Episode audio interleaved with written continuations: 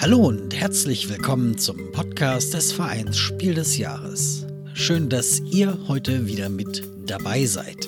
Mein Name ist Jan Fischer. Neuer Jahrgang, neues Spiel, neues Glück. Nachdem nun das Rauschen der Essener Spielemesse verklungen ist, geht es natürlich daran, die ganzen Neuerscheinungen auch intensiv zu spielen. Und das selbstverständlich nicht im stillen Kämmerlein. Deshalb startet auch unser spielerisches Quartett wieder. Und zwar schon mit der 14. Ausgabe. Wieder sprechen vier SpielekritikerInnen über vier aktuelle Spiele. Dieses Mal dabei sind Martina Fuchs, Maren Hoffmann und als Moderator der Juryvorsitzende Harald Schrapers. Als Gast ist Sabine Wieler eingeladen, die als Kritikerin für die Zeitschrift Fairplay schreibt. Und damit Quartett ab.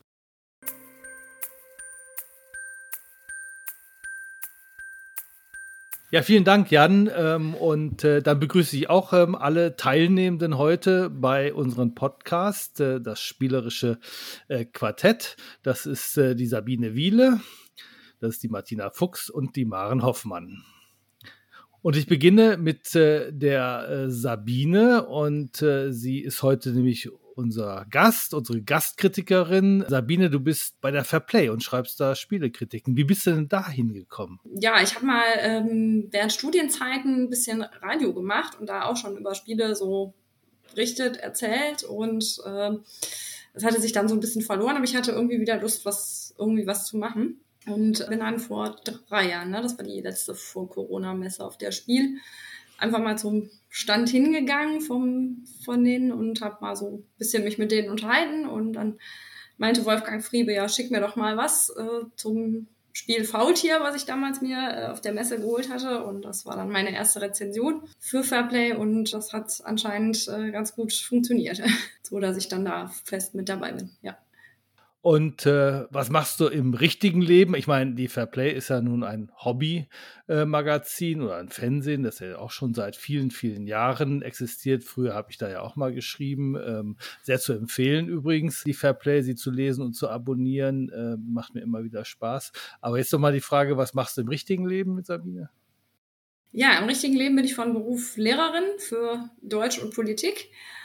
Habe noch drei Kinder ähm, zu Hause drei Jungs im Alter von zehn, sieben und vier. Ja, und die halten einen ganz gut auf Trab, sind aber auch schon sehr spieleaffin.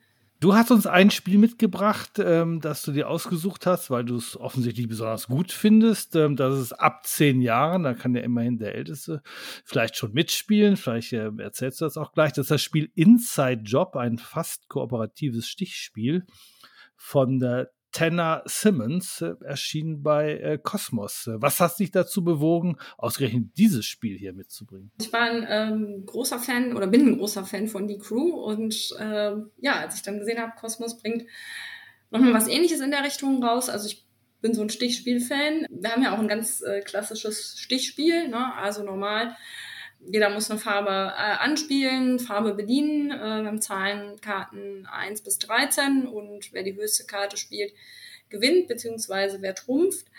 Also ganz klassisch. Und ähnlich wie bei die Crew haben wir hier eben auch äh, Missionen, die wir spielen. Also zum Beispiel die dritte Karte hat eine niedrigere Zahl als alle anderen. Oder jede gespielte Karte hat eine niedrigere Zahl als die vorherige. Und der Clou ist jetzt eben, also dass es pro Runde einen sogenannten Insider gibt. Also jeder kriegt eine Rollenkarte. Es gibt äh, Agenten, wenn man jetzt zu viert spielt, gibt es halt drei Agenten oder Agentinnen und einen Insider, der gegen die anderen spielt. Und das fand ich irgendwie total spannend äh, zu gucken, ähm, wie kriegt man das raus? Wie kann, oder fand das eine interessante Herausforderung? Wie kann ich in so einem Stichspiel, also so gegen die anderen arbeiten. Das hat mich irgendwie ähm, gereizt. Und wie schafft man das eben dann trotzdem, dass die anderen sich äh, irgendwie kurz schließen und merken, okay, wir müssen dagegen den einen agieren. Und ja, es gibt halt äh, unterschiedliche Bedingungen, dass es eben die Agenten gewinnen, wenn sie eine bestimmte Anzahl Missionen gewonnen haben und der Insider eben gewinnt, wenn er eine bestimmte Anzahl ähm, an sogenannten Geheimkoffern, die sich im Spiel befinden, äh, gewinnen. Das heißt aber im Prinzip, er gewinnt den Stich. So, das ist eigentlich nichts anderes. Ähm, ja, und ich finde es halt total spannend, weil man auch ähm, vom Spielprinzip her so ist, dass je nach Spieleranzahl, also nicht alle Stiche ausgespielt werden. Ne? Also man kriegt eine bestimmte Zahl von Karten, also bei drei Spielern 13 Handkarten. Man spielt aber nicht alle ähm, Karten aus, sondern behält zwei Stiche noch auf der Hand, also zwei Karten auf der Hand. Und dann ist eben so die Frage, ne, welche Karten behalte ich bis zum Schluss? Gerade wenn ich der Insider bin, ähm, kann ich ja gucken, mit der einen Karte habe ich den Stich vorher vielleicht kaputt gemacht, aber muss dann plötzlich doch irgendwie wieder bedienen und die anderen gewinnen. Was auch besonders ist, der ähm, Insider selber hat keine Bedienpflicht. Aber ist natürlich die Frage, ne? wenn man das allzu offensichtlich macht, äh, ne? wenn man dann irgendwie äh, gelb äh, wird ausgespielt und Insider bedient nicht und spielt dann aber später nochmal eine gelbe Karte, dann ist das natürlich nicht so sinnig. Also man muss sich schon irgendwie merken, ähm, was man wie gespielt hat. Und das finde ich dann vom, als Insider sehr interessant, da zu gucken, ne, zu merken, was habe ich, was ich gespielt und äh, wie mache ich das möglichst unauffällig. Ne, oder eben auch als, als Agent so in den Konflikt zu geraten, ähm, mache ich jetzt sozusagen mal irgendwie einen Stich kaputt, damit das, damit der Insider jetzt nicht gewinnt oder denjenigen, den ich vermute, dass es der Insider ist. Ja, das sind so die Abwägungen, die man hat. Und ich finde das total spannend, immer die, die Mitspieler so zu lesen. Ähm, meinen Spielegruppen ist das auch so, dass man da so, ja, immer so den, so einen Verhaltenstyp erkennt. Ich bin leider jemand, der sehr offensichtlich äh, oft äh, agiert, weil mir genauso was passiert mit dem, wie mit dem Gelb. Äh, ne, dass ich das dann vergesse, dass ich das nicht gespielt habe und das dann doch spiele.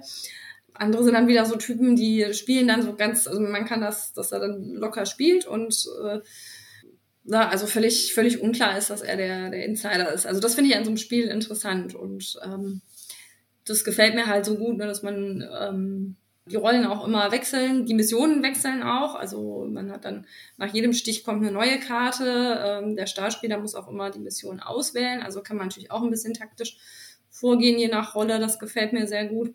Ja, und das ist einfach so, was man gut in jeder Runde so auf den Tisch bringen kann. Auch weil ähm, es jetzt nicht wie bei die Crew ist, dass man da eine Kampagne spielt und sozusagen es immer neu starten muss, sondern man da wirklich schnell reinfindet, ne? gerade wenn man vom, ja, mit Stichspielern viel zusammen ist. Ja, und das gefällt mir gut. Also eine dicke Kritik habe ich auch. Also zu zweit gefällt es mir gar nicht. Wir haben das auch mal ausprobiert, ein paar Mal. Das, ähm, das ist dann nicht so.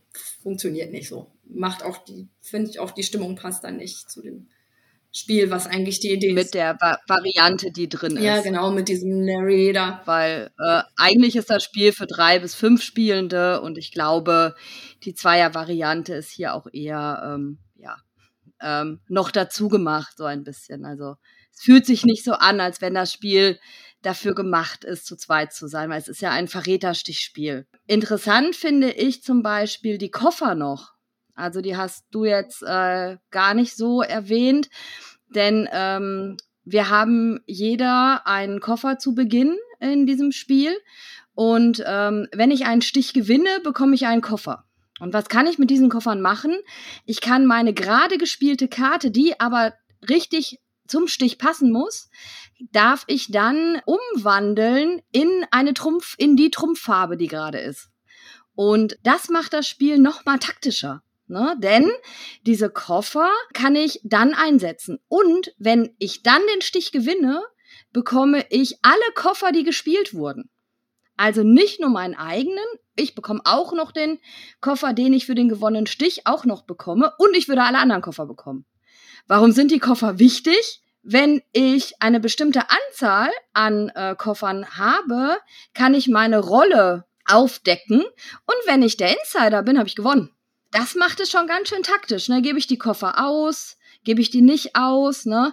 Ist jemand, der die Koffer ausgibt, sage ich dann, ach, das kann nicht der Insider sein, weil der wird ja die Koffer sammeln, um zu gewinnen. Und das finde ich ganz spannend, was da beim Spiel abgeht. Oder Maren?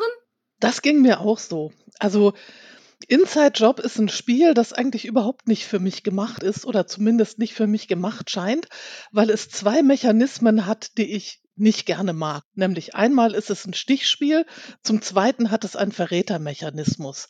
Das sind die beiden Mechanismen, die auf meiner liebste Spielemechanismenliste ziemlich weit unten ranken.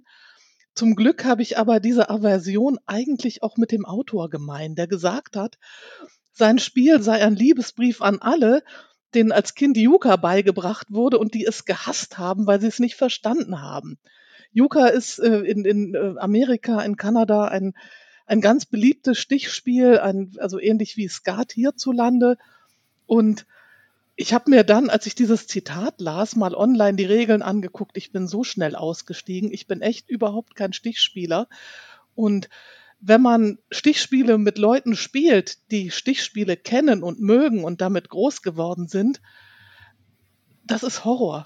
Man, man, fühlt sich einfach nicht gut. Also wenn ich schon das Wort Stichspiel höre, dann gucke ich verloren, weil ich genau weiß, jemand sagt mir dann, aber du hast doch gelb und ich hatte eine Fahne oder was weiß ich irgendwelche Begriffe, mit denen ich nichts anfangen kann. Bei diesem Spiel, weil ich ein so schlechter Stichspieler bin, bin ich im Grunde der ideale Verräter. Ich muss einfach so spielen wie sonst und dann gewinne ich. Aber das ist ja mein also, Problem, Maren, denn wenn ich nicht Verräterin bin und ich spiele, wie ich sonst spiele, dann denken alle, ich bin der Verräter, weil äh, ich so komische Sachen mache, die würde nur der Verräter machen. Das ist dann immer so. Nee, also die Martina hat jetzt die Karte gespielt, die ist auf jeden Fall Verräterin, so wie die gerade spielt. Und ich denke immer nur, psst, ich spiele einfach schlecht. Das ist mir tatsächlich in der ersten Partie so passiert.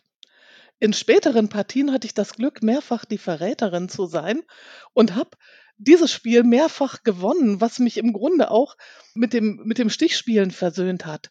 Und man merkt eigentlich dem Spiel an, dass der Autor wirklich ein Herz hat für Leute, die dieses Prinzip nicht von Jugend auf inhaliert haben. Also man kriegt das auch Leuten erklärt, die nicht Skat spielen, die keine Stichspiele kennen. Und es macht große Freude. Es ist kurz, man kann es schnell lernen, es ist kurzweilig und, also wie du sagst, Martina, es hat halt ganz viele taktische Komponenten, unter anderem auch die Entscheidung, was du eben auch sag, sagtest, Sabine. Wann gehe ich als, ähm, als Verräterin einfach voll auf die Zwölf? Und es ist mir dann egal, ob die anderen wissen, dass ich der Verräter bin, weil die eh nichts mehr machen können. Ja das fand ich, das fand ich eine sehr interessante Geschichte mit diesen Koffern. Man kann da sehr taktisch agieren und auch die Entscheidung, wann man quasi die, die äh, Deckung fallen lässt, ist dann auch nochmal eine taktische. Das macht das Spiel extrem reizvoll. Und wenn einer wirklich nicht so gut spielt, dann ist die Partie auch schnell vorbei und der hat die Chance auf eine einigermaßen gedeihliche Lernkurve. Das finde ich auch nochmal ganz gut, ne? Dass man dann nicht ewig miteinander am Tisch festhängt und es wird für den, der es nicht so gut kann, immer frustrierender und für die anderen immer langweiliger, sondern man nimmt da schon gemeinsam eine ganz schöne Lernkurve. Und das macht großes Vergnügen, auch dadurch, dass die Rollen immer neu verteilt werden. Aber ich muss dir ganz klar sagen, dass ich auch Runden hatte, wo ich diese Lernkurve nicht hatte. Also gerade erst am Montag ähm, hatten wir wirklich jemanden, der dreimal hintereinander Ver Verräter war und es nicht geschafft hat, als Verräter sing äh, gewinnbringend zu spielen. Ne? Denn ich muss ja als Verräter entweder mit meinen Koffern gewinnen oder ich muss es so schaffen, von mir abzulenken, dass zum Schluss denn äh, wenn das ganze äh, Spiel zu Ende geht, wenn alle Karten gespielt sind, ohne dass äh, wir den Verräter gefunden haben, dann wird abgestimmt. Und darauf muss ich mich ja vorbereiten. Das ist ja dieses äh, Social Deduction, äh, was in dem Spiel drin ist. Ich muss während des ganzen Spiels versuchen, nicht nur so zu spielen, sondern auch im Trash Talk von mir abzulenken, dass ich vielleicht die Verräterin bin. Denn zum Schluss wird abgestimmt. Und wenn dann der Verräter richtig gefunden wird, haben die Agenten gewonnen. Wenn der Verräter nicht gefunden wird, hat der Verräter gewonnen. Das ist schon, also was so den Trash, äh, Trash Talk am Tisch angeht, ganz schön extrem. Aber das ist auch cool, ne? Also es ist so, so eine Mischung. Ich bin mir noch nicht so sicher, wo ich selber bei dem Spiel stehe, denn ähm, ich bin auch jemand, der es eher, also für mich sind Stichspiele eher schwierig und ich finde es manchmal auch schwierig, ähm, gerade dann auch Verräter-Stichspiele zu spielen, weil man sich so oft verrät, obwohl man sich gar nicht verraten will. Und das ist, glaube ich, schon auch eine kleine Hürde bei dem Spiel. Oder habt ihr das nicht so erlebt? Ich fand den Einstieg relativ komfortabel so, ne? Also, weil ich mit meiner weil ich Chancen hatte, mit meiner voll auf die Zwölf Taktik irgendwie doch auch mal was zu reißen Und ähm, das hat es dann, das hat für mich dann auch den, ähm, die Bereitschaft zum Wiederspielen erhöht, obwohl es ein Stichspiel ist. Ne? Also so. Es hat mir dann tatsächlich Spaß gemacht und wird jetzt nicht mein absolutes Lieblingsspiel, aber ähm, ich finde schon relativ cool und wie gesagt, man merkt es, man merkt es auch in den, in den Regeln im Übrigen, die sehr gut geschrieben sind, merkt man es dem Autor an, dass er ein Herz hat wie Leute, für, für Leute wie mich.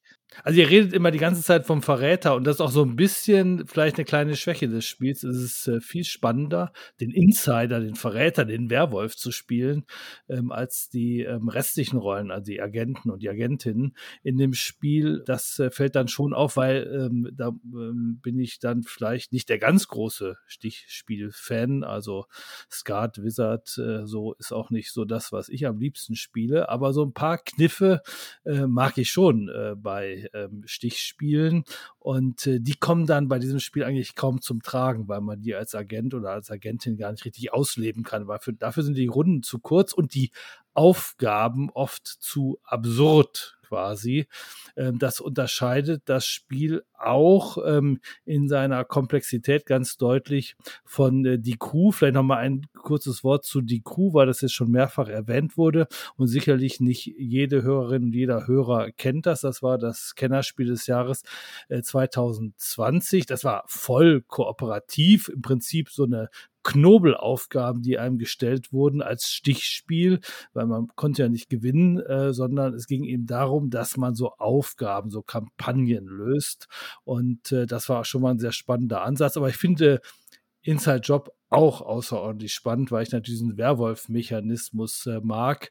Ähm, und äh, trotz meiner Kritik, also ich würde das ähm, immer wieder äh, mitspielen, weil es eben doch für ähm, ja doch ziemlich emotionale Momente dann sorgen kann. Gerade dann am Ende noch bei dieser Abstimmung, wo alle gleichzeitig auf jemanden drauf zeigen. Also versuchen alle auf denselben natürlich, auf den Insider oder die Insiderin, was natürlich nicht immer funktioniert, aber doch eine, eine spannende Sache dann immer am Ende bedeutet. Und das sind wirklich flotte Runden, die echt ähm, für viel Laune sorgen. Dann ist ja auch das noch mit den Sonderrollen da drin. Ne? Also es ist dann, finde ich, dann auch ganz schön, ähm, wenn dann hier der ähm, Professor No äh, zum Beispiel kommt, alle Spieler werden vorzeitig aufgedeckt bei vier Geheimkoffern oder eben ähnliche Sachen. Also dass das dann nochmal Spezialfähigkeiten macht das macht es ja auch nochmal ganz interessant. Und ich habe einen in meinen Runden, für den ist immer das äh, Kriterium, das Spiel muss möglichst viel ja, Varianten auch in sich anbieten und da ist er immer sehr dabei bei solchen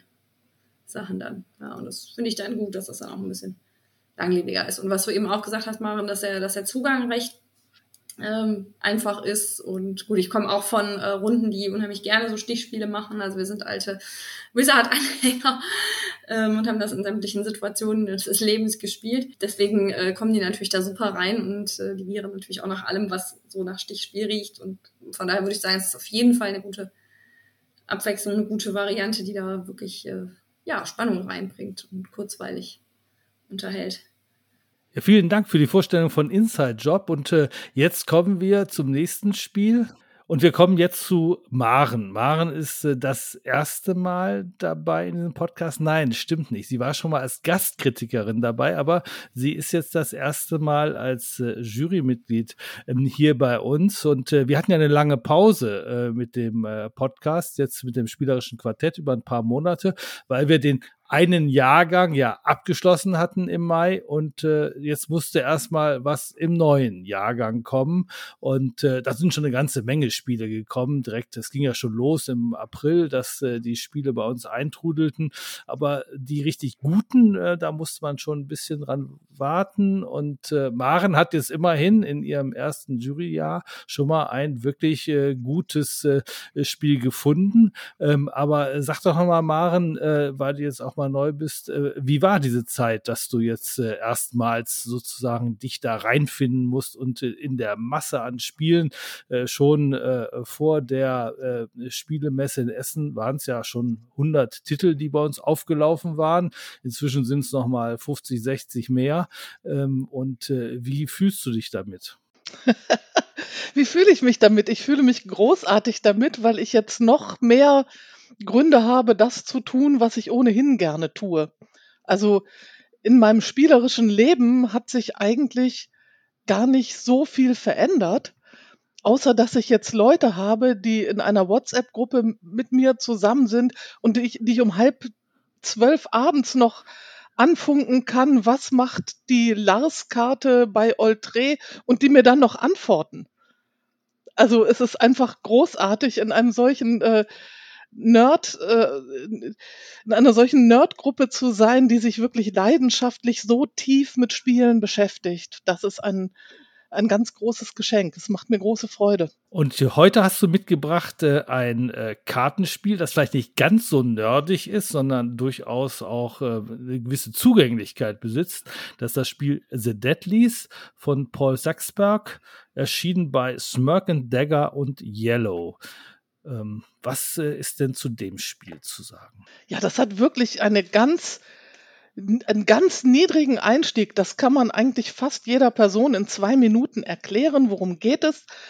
Es geht um die sieben Todsünden, ein beliebter Topos in Malerei, Film, bildender Kunst und Musik. Jetzt also auch im Spielekontext. Wir haben Karten, sieben Farben mit sieben Sünden, macht zusammen 49. Und es geht wenig überraschend um die sieben Todsünden, Wollust, Zorn, Habgier, Neid, Völlerei, Trägheit und Hochmut.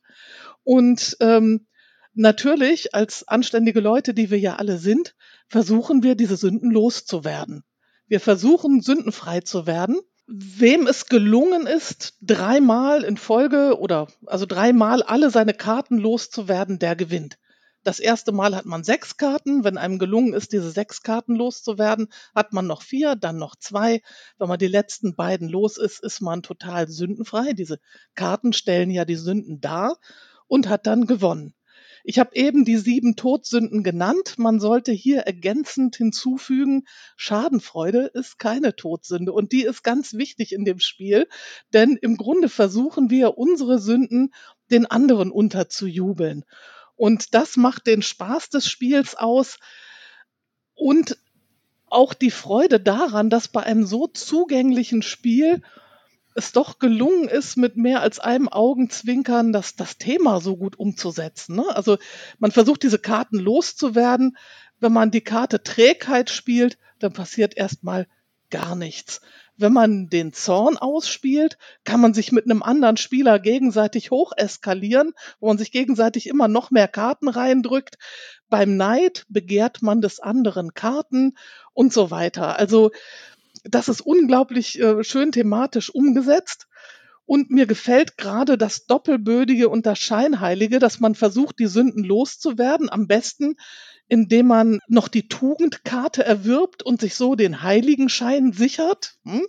und sich dann diebisch darüber freut, dass die anderen vor Sünden überquellende Hände haben, die sie einfach nicht loswerden.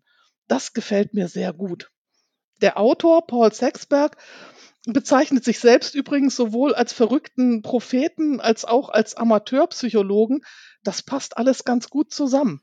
Bist du sicher, dass das Spiel so leicht zugänglich ist? Also ich fand's für so ein leichtes Kartenspiel, das dann, wenn man es erstmal richtig gute drauf hat, also in der dritten Partie dann auch wirklich richtig fluffig abläuft, fand ich es am Anfang so ein bisschen äh, schwerfällig. Und äh, eigentlich ist das auch der einzige Punkt, wo ich sagen würde, das ist die, die Kritik, weil man guckt so oft nach, man muss noch überlegen, wie geht ja. jetzt welche Karte. Es hm. äh, hat schon was, äh, äh schon was ja. Kompliziertes.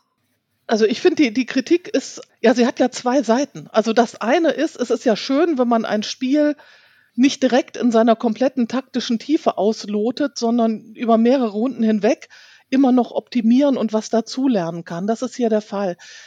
Den Grundmechanismus lernt man schnell, man begreift auch, man soll die Karten loswerden, wie das geht und mit welchen Karten man das optimal tut und wie die Karten auch zahnradartig ineinander greifen können, wenn man schlau macht. Da gebe ich dir recht, da braucht es eine Weile, um das zu lernen.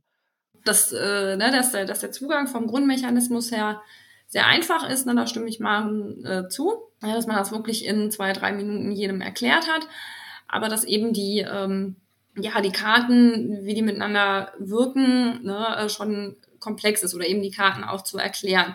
Es gibt zum einen auf den Karten sehr viel Text und wir hatten das in unseren Runden gerade bei der Habgier, ne, dass die Karte so immer mit Fragezeichen versehen war. Und wenn man dann in der Anleitung guckt, ne, das ist, ist ein halber Roman, den man hier liest, sage ich immer, das ist dann schon äh, eine Hürde gewesen. Ne? Wie gesagt, gerade wenn man das in mehreren Runden neu einführt, äh, war speziell irgendwie diese Karte, ne, wie funktioniert die jetzt? Und das hat eine Weile gebraucht. Ne? Und dann muss man auch, mussten wir auch in der Gruppe dann äh, mehrere Partien spielen, damit das dann, ja, wie ihr schon gesagt habt, man klar hat, was, was man, wie man am besten taktisch vorgeht, wie es am besten ineinander greift glaube, dass die gute Zugänglichkeit vor allen Dingen auch mit daran liegt, wie man erklärt. Also die Mechanik sind, ist ja. in zwei Minuten erklärt. Dann erkläre, erkläre ich jede Karte und dann habe ich vielleicht noch mal drei, vier Minuten Erklärung. Und ich finde das gut, denn auf den Karten steht halt immer noch mal die komplette Regel der Karte drauf. Das heißt, wenn ich das erst erkläre und dann kann ich halt auch noch, wenn ich mir unsicher bin, kann ich eigentlich immer nachlesen, was muss ich mit dieser Karte machen, finde ich die Zugänglichkeit doch schon recht einfach. Was ich faszinierend finde bei so einem einfachen Kartenablegespiel, wie viel Emotion damit reinkommen. Also ich habe so viel Fluchen und Freuen und hämisches Lachen erlebt bei diesem Spiel. Das hätte ich nicht erwartet bei so einem einfachen Kartenablagespiel. Ne? Also wenn ich mir überlege, diese Glücksmomente, wenn ich ähm, der eine hat diese äh, Karte auf der Hand, die Tugend, äh, die einem erlaubt, alle Karten abzuwerfen und ich spiele eine Völlerei, mit der ich noch mehr Karten ziehen kann, weil jemand anders ziehen kann und ich ziehe ihm genau diese Karte weg. Mit Neid. Das ist so, das, dann wird geflucht, der andere freut sich, danach versuchen alle anderen ihm die Karte wieder wegzunehmen er freut sich dann, wenn er sie durchbringt oder nicht. Oder äh, es ist so ein ständiges Miteinander, gegeneinander äh, verbünden. Also wenn jetzt einer erstmal die sechs Karten weg hat und dann die vier Karten weg hat, das ist so schwer für den, dann die zwei Karten wegzukriegen, weil alle anderen eigentlich nur noch versuchen, ihm die ganzen Sünden unterzujubeln. Und ich finde, das thematisch sind die Sünden so gut umgesetzt äh, in den Regeln, was ich damit machen kann, dass dieses Spiel für mich auf jeden Fall eine absolute Freude ist in jeder Runde, in der ich es spiele. Und ich glaube wirklich, es liegt auch ein bisschen mit am Erklären. Das glaube ich auch. Und bei mir hat es wirklich in ganz vielen verschiedenen Runden unheimlich gut funktioniert. Das ist für mich ein ganz wichtiges Qualitätskriterium für ein gutes Spiel. Ich habe es mit vielen Spielern gespielt. Ich habe es in einer Runde gespielt, die sonst eigentlich gar nicht spielen, mit Kollegen nach dem Arbeitstag, mit alten und jungen Menschen. Und es ist wirklich, jeder findet sich da rein. Ne? Und das ist genau wie du sagst, Martina, es ist ein sehr emotionales Spiel und man hat eine helle Freude daran, auch diese Mechanismen zu entdecken und besser zu werden. Ne? Diese Lernkurve zu nehmen das ist einfach großes Kino. Und in der Kürze diese thematische Tiefe zu erreichen, das hat mir unglaublich gut gefallen. Also ich hier finde, es, das Spiel hat so ein bisschen so ein Missverhältnis zwischen, es ist im Grunde einfach zu spielen, aber ich finde den Einstieg in Relation zu den einfachen Regeln einfach dann doch eher nicht ganz so gelungen. Also es ist ein gutes Spiel, aber von einer Brillanz, da wünsche ich mir mehr Fluffigkeit auch schon in den ersten Partien, weil wenn es fluffig läuft, dann ist es richtig, richtig gut. Aber bis dieses Spiel fluffig läuft und äh, da hat ja Sabine schon äh, diese romanartige Länge der äh, Regel für, für die eine Karte, nämlich die Habgier benannt. Also bis es fluffig läuft, dauert es in diesem Spiel einfach zu lange. Und das ist das, äh, wo ich sage, äh, da hat es äh, vielleicht dieses, diesen Rest Feinstift, das fehlt noch äh, diesem Spiel.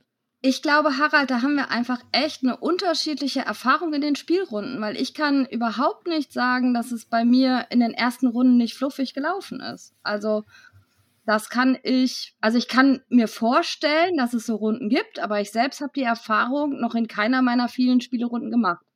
Wobei ich jetzt gar nicht über unterschiedliche Runden äh, gesprochen habe, weil ich meine, die Länge der ähm, Regel für äh, äh, die Habgier wird ja in keiner Runde kürzer oder so. Ne? Es gibt vielleicht Leute, die können sich sowas beim ersten Mal schon gut merken, aber sozusagen, dass das Ding sperrig ist, also mindestens diese eine ähm, äh, Karte äh, im Verglichen zu wirklich einfachen Spielen, das äh, lässt sich kaum bestreiten. Nein, das auf jeden Fall. Dann kommt es wirklich, glaube ich, darauf an, wie ich es erkläre. Das kann sein, aber irgendwie trotzdem, ne? Das war so die, was so ein bisschen, die tauchte auch äh, in einem Spiel bei, bei uns in der Runde, ähm, in der ersten Partie, äh, relativ spät auf. Und dann war irgendwie plötzlich so, war das wieder weg. Ne? Also, wenn man die Karte nicht so im Blick gehabt und dann äh, war das erstmal schwierig für diejenige, die es gespielt hat, da nochmal reinzukommen. Aber ich denke, so mit, ja, eben mit der Erfahrung wird es dann besser. Aber wie gesagt, das war so eben das, was mir aufgefallen ist, dass das manchmal da gehakt hat, gerade an der Karte obwohl wir uns nicht hundertprozentig einig geworden sind, äh, was die Qualität dieses Spiels angeht. Ähm, äh, vielen Dank für diesen Einblick in die Todsünden, in die Deadlies. Und äh, wir kommen direkt jetzt zum nächsten Spiel. Und das hat uns Martina Fuchs mitgebracht. Und das heißt Kosmopolit. Und es ist äh, von äh, Florent Toscano und Julien Protier und es ist erschienen bei Jeux au plat und Huch. Genau. In diesem Spiel kommen wir als Spielende in ein Restaurant und müssen dieses Restaurant managen. Das ist gar nicht so einfach, denn das ist nicht einfach ein typisch deutsches Restaurant, wo wir Wiener Schnitzel auf der Karte finden, sondern das ist ein kosmopolitisches Restaurant. Wir haben ganz viele Sprachen, wir haben ganz viele Küchenarten und wir haben Gäste aus allen Herrenländern, die in ihrer eigenen Sprache Gerichte bestellen. Und dann hat man auf der Karte schon mal sowas wie einen halben Hahn, Frutimaro, Gomarazza oder Muradadadam. Und das ist das, was wir versuchen dann in diesem Spiel herzustellen. Denn wir sind eine Kellnerin, ein Oberkellner und Köche. Köche je nachdem, wie viele Leute mitspielen. Und die Kellnerin ist diejenige, die an die Tische geht und die Gäste fragt, was sie essen möchten. Das macht sie über eine App, hört das und gibt es dann dem Oberkellner weiter. Der Oberkellner hat einen Block vor sich, schreibt das auf, was er versteht und gibt an die Küche die Bestellung weiter. Die Köche sitzen da, haben Karten vor sich, auf denen die ganzen Gerichte stehen, was zu ihrem Land gehört, denn wir haben unterschiedliche Länder, die wir aussuchen können. Und die versuchen dann diese Gerichte herzustellen. Und wenn das Gericht fertig ist, man muss dann so Zutatenkarten und so noch geben, dann gibt man das wieder dem Oberkellner, der Oberkellner gibt es der Kellnerin und dann landet es hoffentlich beim Gast ein unheimlich witziges Spiel, ein vielseitiges Spiel, ein Spiel mit Emotionen, mit Schreien, mit ähm, Suchen, mit ähm, ganz komischen Wörtern. Und es macht einfach unheimlich viel Spaß, dieses Spiel in ganz verschiedenen Runden zu spielen. Und die Stimmung in der Küche und in so einem Restaurant kommt manchmal auch echt gut rüber. Also, wo ich sagen kann, ich kann mir vorstellen, dass es genauso abgeht. Im Endeffekt, wir spielen kooperativ, wir spielen zusammen, wir versuchen immer eine bestimmte Anzahl von Punkten zu bekommen über die App dann und wenn wir immer weiter spielen, können wir auch hier neue Sachen freischalten, bekommen neue Gerichte, mehr Karten, andere Gegenstände. So entwickelt sich das Spiel auch immer weiter und es ist für mich das Spiel, was ich bisher noch nie auf dem Tisch hatte und eine Gruppe hat gesagt, ich will nicht nochmal. Ich will nochmal weiterspielen. Ich will mir das noch weiter angucken. Ein Spiel mit App, vielleicht nicht für jeden was, aber die Gerichte sind für alle Leute was. Als ich das schon ausgepackt habe, gut, ich bin auch so, ein, so ein Sprachentyp, ne? Äh, ich interessiere mich für äh, Sprachen und äh, finde das auch dann nochmal ganz toll, dass da noch so eine ähm, ja, so, so ein Heft dabei ist, wo man einfach noch so über die Spielidee mehr erfährt und äh, da noch so die äh, wissenschaftlichen Ideen reinkommen. Und ich finde es aber auch echt total super und unterhaltsam. Und ich finde es gerade schön mit der App, weil ja, da ja wirklich korrekt diese äh, Gerichte, wie das in der Sprache klingt, eingesprochen sind und man ja am Schluss der Runde auch nochmal die die Zusammenfassung sozusagen hat, dass also alle Spielenden sich das nochmal äh, anhören können. Ja, finde ich äh, großartig und es sind ja wirklich alle möglichen Sprachen dabei und äh, das, das macht großen Spaß. Ne? Und dadurch, dass es auch so kurz ist, dann will jeder noch eine Runde und jeder will mal sich das, das anhören. Ähm, das finde ich, finde ich schon super. Ne? Also man sollte die App gut erklären. Also ich habe festgestellt, so in den ersten Partien, da habe ich das so ein bisschen geschluddert und wir haben einfach angefangen.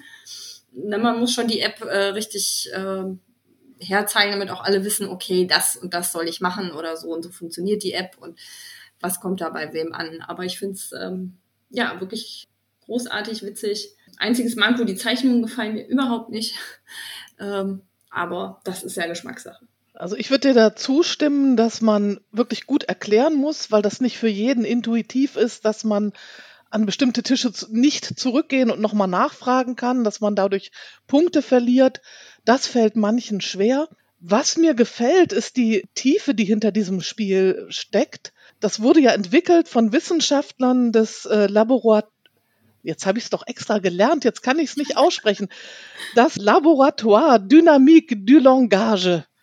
Die sitzen in Frankreich, wie unschwer zu hören, und beschäftigen sich vorrangig äh, mit zwei Themengebieten, nämlich der Vielfalt der Sprachen und der Universalität der Sprachfähigkeit. Also, die versuchen herauszufinden, wie wir mit Sprache umgehen und forschen zum Beispiel darüber, welche Hirnareale da aktiv werden. Interessanterweise zum Beispiel das Hirnareal, das auch zuständig ist für die Bedienung von Werkzeugen. Das wird bei diesem Spiel ganz extrem beansprucht. Ne? Also das sitzt auf demselben Hirnareal, ähm, dass wir so Wörter verstehen und ihre Bedeutung erfassen, wie wenn wir motorisch etwas machen. Und die versuchen auch aussterbende Stimmen zu konservieren. Also diese Vielfalt der Sprachen der Welt, die sind wirklich in alle Welt gefahren und haben dort Native Speaker diese äh, Gerichte, diese Wörter aufnehmen lassen. Keine Schauspieler, keine, nicht die Autoren oder irgendwelche Synchronsprecher, sondern die sind wirklich vor Ort zu Native Speakern gegangen, die in ganz ausgefallenen Sprachen äh, ihre Gerichte da präsentiert haben. Das fasziniert mich sehr, da kann man sich viel mit beschäftigen. Was mir spielerisch sehr gefällt, ist, dass man ja oft in ähm, kooperativen Spielen jemanden hat, der sich so zum Alpha-Player macht, ne? der dann glaubt, er hat, er oder sie hat begriffen, wie das Spiel wirklich läuft. Und wenn das Spiel ein bisschen komplexer ist, werden die anderen dann nur noch Handpuppen im Grunde und kriegen dann gesagt, was sie zu tun haben. Dieses Spiel löst das Problem, indem es fest verteilte Rollen gibt. Das heißt, da kann sich keiner zum Alpha-Spieler hochjatzen, sondern die Kellnerin hört, muss sich konzentrieren, der Oberkellner muss seine Rolle erfüllen und die Köche müssen das machen, was sie tun. Und keiner kann sich da aufschwingen und anderen Leuten jetzt äh, diktieren, was sie zu tun haben. Manche Rollen empfinde ich als stressiger als andere. Also der Oberkellner ist da als, äh, als der Mensch im Mittelmanagement äh, fast schon ein bisschen zu bemitleiden in diesem stille Postspiel. Aber die Rollen wechseln ja auch. Also es ist ganz großes Kino, das Spiel. So eine Recherchetiefe, so liebevoll gemacht und mit so vielen Facetten, die man entdecken kann, das ist wirklich großartig. Ja, da muss man auch die Lokalisation nochmal hervorheben, denn ähm, Hoch hat hier nicht einfach nur das Spiel, ähm, die Spielregel oder so übersetzt, sondern die deutsche Ausgabe ist die einzige Ausgabe von allen lokalisierten Ausgaben, die ein extra deutsches Sprachgebiet mit reinbekommen hat. Also Hoch hat hier selber nochmal Sächsisch, Kölsch und so weiter, hat sich also deutsche oder deutschsprachige Dialekte genommen und hat die selber einsprechen lassen. Das ist natürlich auch etwas, das hat auch ein bisschen länger gedauert. Wir haben alle etwas länger auf dieses Spiel gewartet, bis es endlich rauskam. Eben weil sie nochmal einen ganz großen Teil eigene Arbeit auch reingesteckt haben und das ist bei den anderen Lokalisationen nicht dabei. Ich finde total faszinierend, was äh, gerade ja auch Maren nochmal geschildert hat, wie viel Recherche, wie viel Inhalt in diesem Spiel drinsteckt. Man muss das erlebt haben, auf alle Fälle. Also das ist auch ein äh, total eindrucksvolles Gefühl am Anfang, das mal gehört zu haben. Der Nachteil dabei natürlich im Kern, aber im Prinzip ist das schon gesagt worden, im Kern ist das eine Aufgabe im Hörverstehen, also im spielerischen Kern. Äh, und das muss man schon sagen, die spielerische Substanz dieses Spiels, die ist deswegen auch gering. Das fällt in den ersten zwei Partien gar nicht auf, weil man ist so beschäftigt mit dem, was einem da geboten wird. Aber äh, der langfristige Spielreiz, ähm, der bleibt dabei natürlich äh, meines Erachtens auf der Strecke. Nach zwei, drei Partien reicht mir das und reicht es auch vielen anderen. Es gibt Leute, die finden solche Hörverstehen-Aufgaben brillant. Die würden das ohne und ständig machen wollen und ständig spielen wollen. Aber eine wirkliche spielerische Herausforderung, als dass man sagte, da steckt wirklich ähm, äh, noch mehr dahinter an, an Regeltiefe, findet man eben nicht, weil es wirklich eigentlich darum geht, Sachen, die einen in seltsamen Sprachen äh, dargeboten werden, zu verstehen, äh, zu realisieren, hektisch auf den Karten zu suchen, ob man das findet, was man da hat. Äh, das, das ist eine Tätigkeit, die man mal machen kann, ähm, aber ähm, es ist äh, nichts, was den Langfristspielreiz bedeutet. Das macht bei dem Spiel meines Erachtens nichts aus. Man sollte es sich vielleicht mal ausleihen, ähm, das erlebt zu haben, um auch zu gesehen zu haben, wie viel Arbeit in dieses Spiel reingesteckt wurde. aber in seine Sammlung muss man es äh, wahrscheinlich äh, nicht reintun, zumindest nicht dann, wenn man eine Sammlung hat mit Spielen, die man oft spielen möchte. Nun ist es ja so, dass jedes Spiel aus mehreren Komponenten besteht, von denen das Spiel vielleicht die dominanteste, aber weiß Gott nicht die einzige ist, will sagen, die Gruppe macht ganz viel aus. Und bei so einem Spiel, in so einer großen Gruppe, dass man mit bis zu acht Personen spielen kann, ist einfach ein Teil des Spielreizes auch, die Mitspielenden zu erleben wie sie unter Stress reagieren, also wie man sich gemeinsam, das Spiel besteht ja im Kern darin, sich gemeinsam unter Zeitdruck Stress zu machen. Also im Grunde ist es ein ganz normaler Arbeitstag. Ne? Also man macht sich gemeinsam Stress und versucht irgendwie was zu reißen und man erlebt die anderen, man sieht, wie, wie jemand, den man gut kennt oder aus anderem Kontext kennt, dann anfängt zu stammeln, weil er auf einmal auf Kiswahili irgendwie Hirsebrei bestellen muss oder so. Das macht einen Teil des Reizes aus, die anderen dabei zu erleben, wie sie mit solchen Herausforderungen umgehen. Also man tut auch schon einen kleinen, vergnüglichen Blick in die Seelen der Mitspielenden. Und das ist ja was, was, was jedes Spiel eigentlich leisten sollte. Das gelingt diesem Spiel ganz vortrefflich. Ja, das würde ich auch so unterschreiben. Also das ist so ein Spiel, das, das kann man wirklich für jeden rausholen. Man hat wirklich äh, Spaß und es hat in jeder Runde, äh, die ich bisher hatte, funktioniert. Ähm, ich habe es noch nicht mit Schülern getestet, aber das würde ich wirklich sehr gerne mal machen, weil ich äh, glaube, dass die da sehr ähm, ja für zu begeistern wären und wie du schon sagst, Maren, man dann die oder ich dann meine Schülerinnen und Schüler da auch mal von der anderen Seite kennenlerne.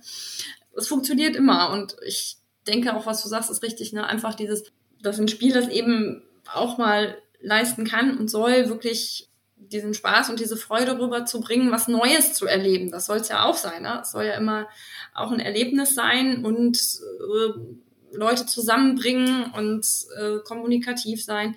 Ähm, und das finde ich leistet das Spiel ganz hervorragend. Und da brauche ich jetzt nicht so so, wer weiß was für einen taktischen Tiefgang oder so. Also das stört mich eigentlich überhaupt nicht, ne? weil ich einfach so dieses dieses Lust am Spielen und Spaß haben und ne, dieses hat er jetzt Schrisselnissel gesagt oder so, ja, also das äh, finde ich einfach bei dem Spiel toll und ich würde das jedem empfehlen, es mal wirklich zu machen und ja. Ja, herzlichen Dank. Jetzt äh, geht's weiter. Von der äh, Küche der kosmopolitischen ähm, geht es äh, weiter jetzt in den äh, Zoo zum Spiel äh, Kusoka, das habe ich mitgebracht äh, und äh, Kusoka, in der Mitte steht so, aber insgesamt heißt es, kommt äh, auch aus einer ähm, Sprache äh, Swahili, ähm, die ähm, hier ähm, genannt wurde und ist eine Anlehnung an das, äh, an ein Wort aus dieser Sprache und das heißt Ausbruch, weil es geht darum, dass ähm, Tiere aus einem Zoo ausbrechen wollen. Das Spiel Kusoka ist äh, bei Pegasus Spiele erschienen und es ist von Leo Colovini, der ähm, ja schon sehr lange als ähm, Autor unterwegs ist und ich ja, war ja diesen Monat auf der Luca Comic and Games und ähm, äh, Leo Colovini ist auch Italiener und äh, sein vielleicht bis heute noch relativ bekannteste Spiel ist vielleicht sogar Incognito, also ein Spiel, das in Venedig stattfindet,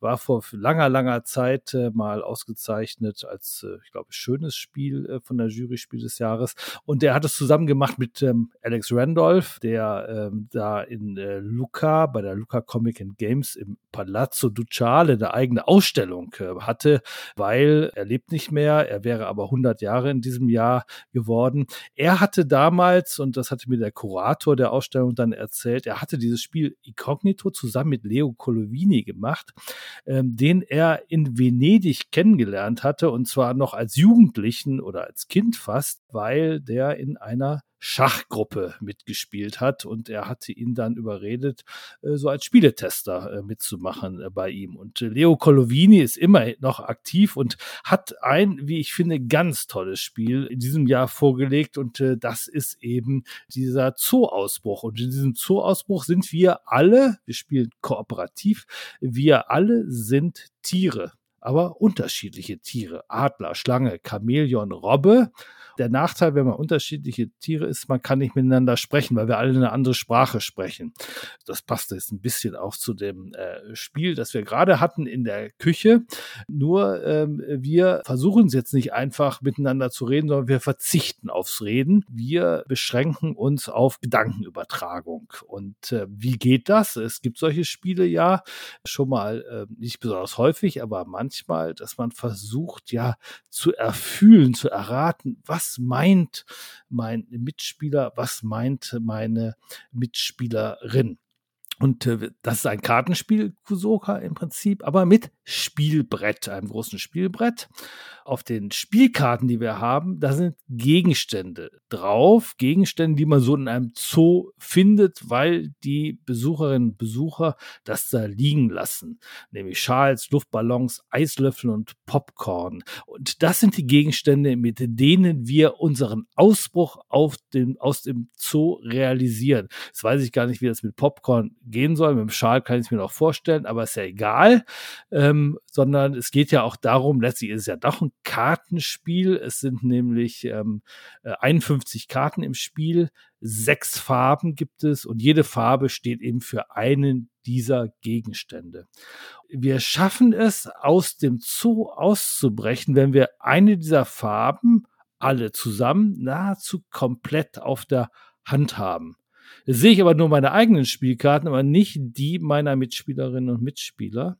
Und jetzt muss ich also rausfinden, wir müssen alle rausfinden, wovon haben wir am meisten Karten auf der Hand? Haben wir am meisten Schals auf der Hand oder Eislöffel? Also zum Beispiel, ich habe drei Rot, das sind dann die Eislöffel, drei rote Karten auf der Hand. Und jetzt gebe ich meinen Mitspielern und Mitspielern ein Zeichen. Ich lege nämlich einen meiner Tier Köpfe, das also sozusagen die Pöppel, ne, die Spielfiguren. Ich lege den Tierkopf auf den Weg, der auf dem Spielbrett abgebildet ist, und zwar bei ein Eislöffel, eins rot. Und reihum legen jetzt die anderen auch ihre Tierköpfe auf diesen Weg. Und wir steigern uns dabei quasi hoch. Rot finden die Mitspieler vielleicht nicht so gut, aber äh, dann legt jemand auf viermal Violett. Violett ist der Schal. Und äh, zeigt mir dann an, okay, ähm, er glaubt, so viele Karten sind insgesamt im Spiel. Wahrscheinlich hat er selber sehr viele. Und ich steige noch mal eins höher. Ich lege dann auf fünfmal Schal, denn ich selber habe zwei. Jetzt das doofe, ich könnte natürlich auch direkt auf sechsmal Schal gehen. Darf ich aber nicht, weil man muss sich so schrittweise hochsteigern und das ist dann ganz schön knifflig, den anderen das richtige Signal äh, zu geben. Ähm, und äh, das richtige Signal, also das, was ich da eben machen kann, so eingeschränkt auf dem Weg, das muss eben für die Gedankenübertragung im Zweifel dann reichen. Weil irgendwann sagt jemand Stopp. Fünf Schals sind geboten, äh, mehr haben wir wahrscheinlich nicht bitte aufdecken, was ihr auf der Hand habt. Alle decken ihre Karten auf und dann wird durchgezählt. Und wenn das stimmt, es sind mindestens fünf Schals da, also wir entsprechend weit auf den Weg gekommen sind, dann schalten wir eine nächste Stufe frei. Und dann kommen mehr Karten im Spiel. Am Anfang sind nämlich nur 20 der 51 Karten im Spiel. Und das ist natürlich viel zu wenig, um Ende zu gewinnen. Und wenn wir es sogar genau schaffen zu treffen, also exakt fünf Schals, Leider sind nur sechs dabei, weil ich ja noch zwei habe. Wenn es exakt fünf Schalts gewesen wären, dann gäbe es sogar noch eine Joker-Karte obendrauf. Also es geht ums Gedankenlesen. Es geht darum, sich in die Mitspielenden reinzufühlen, zu schauen, ob jemand offensiv selbstbewusst handelt oder geradezu verzweifelt wirkt. Also es ist ein richtig emotionales Spiel, obwohl es ein Redeverbot gibt. Und das, finde ich, erzeugt in diesem Spiel einen wirklichen Sog, äh, da reinzukommen und wirklich ein super Spiel, wie es ähnliche doch nur verdammt selten äh, gibt. Und am Ende rauszukommen aus dem Zoo, ähm, können wir sieben Anläufe nehmen. Nach jeder Runde sammeln wir die Tierköpfe wieder ein. Äh, leider hat man vergessen, das so in die Spielregel auch reinzuschreiben, in die Spielanleitung reinzuschreiben. Deswegen habe ich es auch erst falsch gespielt. Aber nachdem ich es geklärt hatte, war ich umso begeisterter von diesem Spiel. Und diese ersten sechs Anläufe braucht man, um sich zu verbessern. Und dann muss der siebte Versuch aber sitzen. Und äh, man braucht nämlich am Ende wirklich neun von zehn Schals als ein Beispiel. Neun von zehn Schals, die überhaupt im Spiel gibt. Und die müssen wir wirklich auf der Hand haben. Und das in einer größeren Runde. Und ich habe es mit meist mit vier Leuten gespielt nach meiner Auffassung überhaupt nicht einfach. Trotzdem ist das Spiel, obwohl wir es oft nicht geschafft haben, vielleicht waren wir einfach nicht gut genug, ähm, trotzdem ist das Spiel überhaupt nicht frustrierend, sondern einfach nur ein Anreiz, es dann direkt nochmal zu versuchen. Ich finde es halt auch taktisch spannend, weil nicht alles gibt es gleich häufig. Ne? Also zum Beispiel Popcorn, was du ja Harald auch gesagt hast, was man vielleicht nicht so gut benutzen kann für einen äh, Ausbruch, ist weniger da als die Schals. Und da muss ich halt schon gucken, will ich jetzt wirklich mit dem Popcorn sozusagen den Ausbruchsversuch starten, weil es da eh schon nur so wenig Karten von überhaupt im Stapel sein können. Ich könnte mir vorstellen, mit dem Popcorn kann man Sachen aneinander kleben, um vielleicht auszubrechen. Wenn man das nass macht und so, dann klebt das und dann so thematisch könnte man sich das vorstellen. Auch mir macht das Spiel total viel Spaß. Ich finde die Ausstattung halt auch einfach so schön. Ne? Also diese ähm, verschiedenen Holzköpfe, denn wir haben ja nicht nur vier oder fünf Tiere zur Auswahl, wir haben zwölf Tiere zur Auswahl. Also das alleine schon reizt auch noch mal weiter zu spielen, weil es halt auch noch einfach so schön gemalt ist. Die Karten sind toll und ja, es fühlt sich nicht frustrierend an zu verlieren. Und äh, das ist ganz toll, wenn ein kooperatives Spiel das schafft. Ja, also ich finde auch, der Illustrator Bartlomiej Kordowski, der hätte es auch vorne auf die Schachtel schaffen sollen. Ne? Das ist ein bisschen schade, dass da nur der Autor steht, weil gerade die, die Zootiere, die Karten der Zootiere sind so liebevoll gestaltet. Mir gefällt auch, dass die äh, Tierfähigkeiten so thematisch sind. Also jedes Tier hat ja eine eigene obwohl man nicht miteinander reden kann, hat jedes Tier eine eigene Fähigkeit, die es ins Rennen werfen kann. Das Faultier darf thematisch passend passen. Der Adler darf mit seinen Adleraugen gucken, ob jemand äh, eine bestimmte Anzahl, eine bestimmte Mindestanzahl einer bestimmten Farbe hat. Der Affe darf jemand anderem eine Handkarte geben und selbst eine nehmen und so. Das ist schon schön. Was die Gestaltung angeht, habe ich ein bisschen Probleme mit dem Plan, weil dieser sehr bunte Weg, der da längs führt, da haben wir oft die Tierköpfe gar nicht richtig gesehen. Ne? Wenn man die da drauflegt, sind die oft schwer zu erkennen oder decken zum Teil auch die Zahlen ab oder so. Das finde ich ein bisschen suboptimal. Das ist aber wirklich nur ein kleiner Abzug in der B-Note. Manchmal ist es schwierig, wenn man so gar keine Idee hat, was man machen kann da noch was zu reißen, dann wird es ein bisschen beliebig. Also so ganz enthusiasmiert wie Harald bin ich nicht, weil es manchmal, je nachdem, wie so die Kartenverteilung ist, gerade in kleineren Runden, hat man vielleicht gar nicht so eine große Chance, das Ding zu gewinnen. Wie seht ihr das? Maren, ich finde halt vor allen Dingen auch, ich weiß nicht, wie es euch gegangen ist, die ähm, Fähig, die Einzelfähigkeiten der unterschiedlichen Zootiere sind halt komplett unterschiedlich. Das ist so etwas, wo ich immer denke, gerade wenn du in einer kleinen Runde bist, musst du dir entweder sehr genau die Tiere aussuchen oder du musst halt damit leben, so ein bisschen was da ist. Aber in einer großen Runde hast du halt mehr Tiere einfach, die teilnehmen und dadurch ist es ein bisschen einfacher, aber dann fühlen sich einzelne Tiere auch ein bisschen frustrierend an von den Sonderfähigkeiten gegenüber anderen. Also das finde ich nicht gut ausbalanciert. Also es ist ein, ähm, finde ich, ein sehr rundes Spiel. Es ist thematisch äh, sehr schön, ne, mit diesem Zoo-Ausbruch. Man kann sich das so richtig vorstellen. Auch, dass die Tiere ne, klar nicht miteinander reden können. Und es ist auch eine sehr interessante Aufgabe. Ich bin nur auch nicht so ganz so begeistert in allem, ähm, also was du schon gesagt hast, Martina, die äh, unterschiedlichen Tierfähigkeiten. Und äh, was ich schwierig fand, wir haben es öfter mal zu zweit gespielt und dann viel zu viert, ähm, mit den größeren Kindern auch, ähm, dass es oft uns so gegangen ist, also im Spiel, man hat ja die, man teilt ja äh, zwischen zwei und vier Personen, teilt man ja ähm, 20 Karten aus. Und dann hat man natürlich, wenn man zu zwei spielt, hat jeder zehn Karten. Das heißt, es ist schon mal klarer und wahrscheinlicher, dass man so das irgendwie zu, gut zusammenkriegt. Also so ist uns das zumindest gegangen. Und bei vier Personen, ne, jeder hat dann da seine äh, fünf Karten. Äh, das ist schon deutlich äh, schwieriger herauszukriegen. Ähm, ja, ist das jetzt wirklich, passt das jetzt wirklich in der Summe? Und ähm, zum Beispiel auch der Adler, das ist uns aufgefallen, dass er viel ähm, effektiver war im Spiel zu zweit, klar, weil man das Gegenüber direkt fragen kann.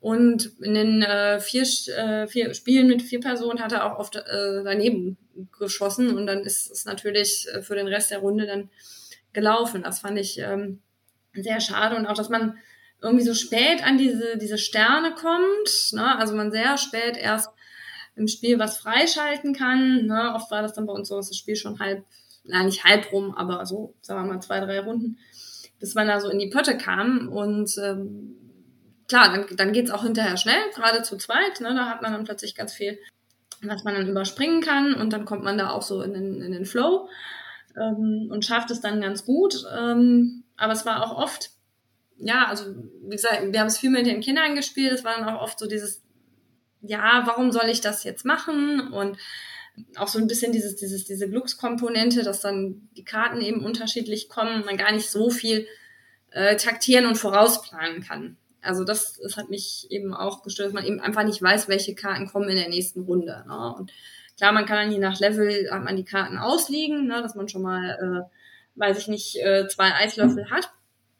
Ähm, aber so dieses, dieses vorausschauende Planen, ähm, das fehlt mir irgendwie. Gerade in so einem kooperativen Spiel, ähm, ja, finde ich, finde ich manchmal ein bisschen schwierig, weil man oft einfach nichts dafür kann, ne? wenn die Karten nicht kommen, wenn man die äh, acht äh, Luftballons nicht zusammenkriegt, dann, dann ist es so. Und das finde ich ein bisschen, finde ich ein bisschen schade. Also das ist mir so aufgefallen.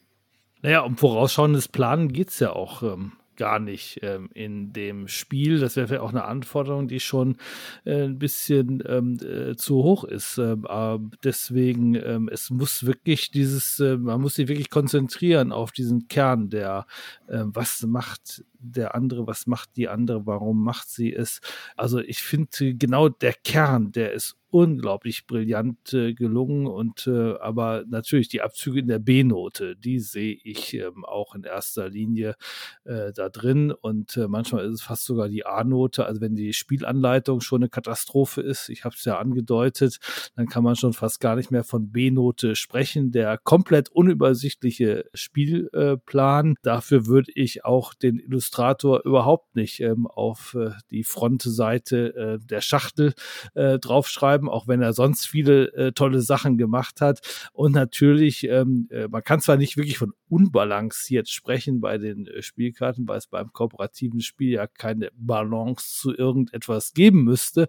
Aber Martina hat natürlich recht, es äh, erzeugt so ein bisschen ein un ungleiches Gefühl, wenn irgendjemand hat ein äh, sehr ähm, äh, starkes Tier und jemand anders hat etwas, was kaum äh, nutzbar ist. Äh, das ähm, kommt äh, wahrscheinlich äh, immer nicht ganz so gut an, zumal man das Gefühl hat, man sollte sich schon vor auch gezielt genau die Tiere aussuchen, möglichst mit denen man gewinnen kann, weil man echt auch Kombinationen haben kann, wo man das äh, eh schon äh, schwierigen äh, Job, den man zu tun hat, dann noch ähm, schwerer macht, wenn einem die Tiere mit ihren Sonderfähigkeiten nachher gar nicht helfen. Aber ihr merkt, ich habe vorhin diese ganzen Kritikpunkte ja auch nur ganz knapp angedeutet, obwohl ich so viele habe, äh, dann zu sagen, hier, dieses Kusoka, es gehört für mich wirklich zu den äh, besten Spielen, vielleicht ist es sogar das beste Spiel, das mir bisher in diesem Jahrgang ähm, unter äh, die, die Finger gekommen ist. Wahrscheinlich das einzige, das mich bisher wirklich ähm, äh, spielerisch hundertprozentig überzeugt hat, obwohl es so viele äh, Kritikpunkte an der Umsetzung äh, der Idee gibt ähm, finde ich, ähm, ist sozusagen äh, das Erlebnis einfach äh, total herauszuheben von diesem Spiel. Und ich glaube, das wird bei mir noch oft auf den Tisch kommen. Aber das kann ja gar nicht sein, Harald, dass das das Beste ist, weil das ist ja schließlich Kosmopolit, was ich mitgebracht habe. ich dachte, Maren sagt jetzt, dass Deadlies das Beste ist, aber. Ich finde tatsächlich, Deadlies ist ein sehr, sehr gutes Spiel, aber ich finde, es ist insgesamt ein, ein starker Jahrgang erfreulicherweise, den wir dieses Jahr haben. Und das Inside Job war sicherlich auch äh, etwas, was äh, äh, hervorzuheben ist, äh, weil wir ja in dem Fall auch wirklich ähm, sehr, ähm, ja auch originelle Spiele heute äh, vorgestellt haben insgesamt. Äh, ich finde, damit kann man sich gerade mit so einer Viererauswahl auch auf einem längeren Spieleabend sehen lassen und hat dann wirklich ähm, ein tolles Gesamtangebot, auch mit Erlebnissen, die vielleicht sozusagen auch jemand, der Brettspiele oder Kartenspiele jetzt nur so ein bisschen kennt, hat man dann Erlebnisse, die man sonst vielleicht äh, gar nicht in der Form erwartet hätte, weil es wirklich was Außergewöhnliches ist. Auch wenn ich das Inside Job natürlich ausgewählt habe, weil äh, aber das äh, Cosmopolit kannte ich eben gar nicht und das war wirklich ein Erlebnis und das finde ich ganz toll, dass das so zu mir gekommen ist auf diese Art und Weise, weil das hätte ich, glaube ich, total übersehen. Und äh, das wäre, also ist wirklich eine Erfahrung, die ich nicht, nicht missen möchte. Und das wird noch lange Zeit äh, mich begleiten. Ja, vielen Dank. Äh, das war doch jetzt eine sehr ähm, lebendige Runde mit äh, tollen Spielen und tollen Eindrücken. Ähm, mir hat Spaß gemacht. Auf jeden Fall ist es immer eine Freude, hier mit dabei zu sein. Und ähm, ich fand es schön, dass wir dieses Mal nicht immer einer Meinung waren. Das war eine tolle Runde belebend und erfrischend. Und wir haben zumindest bei drei von vier Spielen gelernt, auf wie viele verschiedene Weisen man einander nichts sagen kann und sich trotzdem irgendwie versteht. Ja, also ich fand es auch ganz, ganz toll, äh, wie gesagt, Spiele kennenzulernen, wo ich jetzt nicht so drauf gekommen wäre in diesem Jahr. Ähm, das hat mir wirklich Spaß gemacht und dass es auch so ein toller, konstruktiver Austausch war. Vielen Dank. Ja, danke schön, Sabine, dass du als Gastkritikerin ähm, heute dabei warst. Ähm, und äh, vielen Dank auch an äh, Martina und Maren und ähm, allen, die hier zugehört haben. Äh, auch ein Dankeschön und tschüss. Tschüss. Tschüss.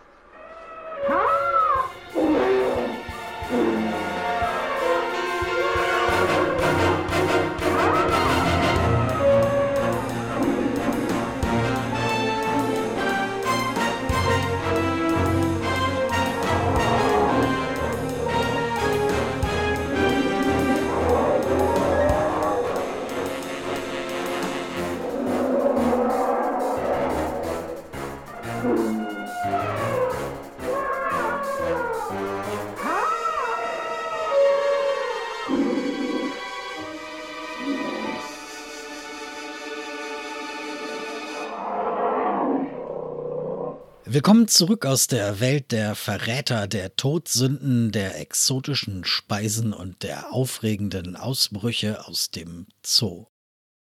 Die vorgestellten Spiele in dieser Folge waren Inside Job von Tanner Simmons, erschienen bei Cosmos. The Deadlies von Paul Saxberg, erschienen bei Smoke and Dagger und Yellow. Cosmopolit von Julien Protier und Florent Toscano, erschienen bei Jeux Opla und Huch und Kusoka von Leo Colovini, erschienen bei Pegasus. Vielen Dank an Martina Fuchs, Maren Hoffmann und Harald Schrapers. Einen ganz besonderen Dank an unseren Gast Sabine Wiele. Und auch einen ebenso besonderen Dank fürs Zuhören natürlich an euch draußen an den Geräten. Unser Titelsong heißt Light und ist von Only Meath. Dies war ein Podcast des Vereinsspiel des Jahres. Mein Name ist Jan Fischer. Ich hoffe, wir hören uns bald wieder. Und in der Zwischenzeit bleibt gesund und wie immer hört nicht auf zu spielen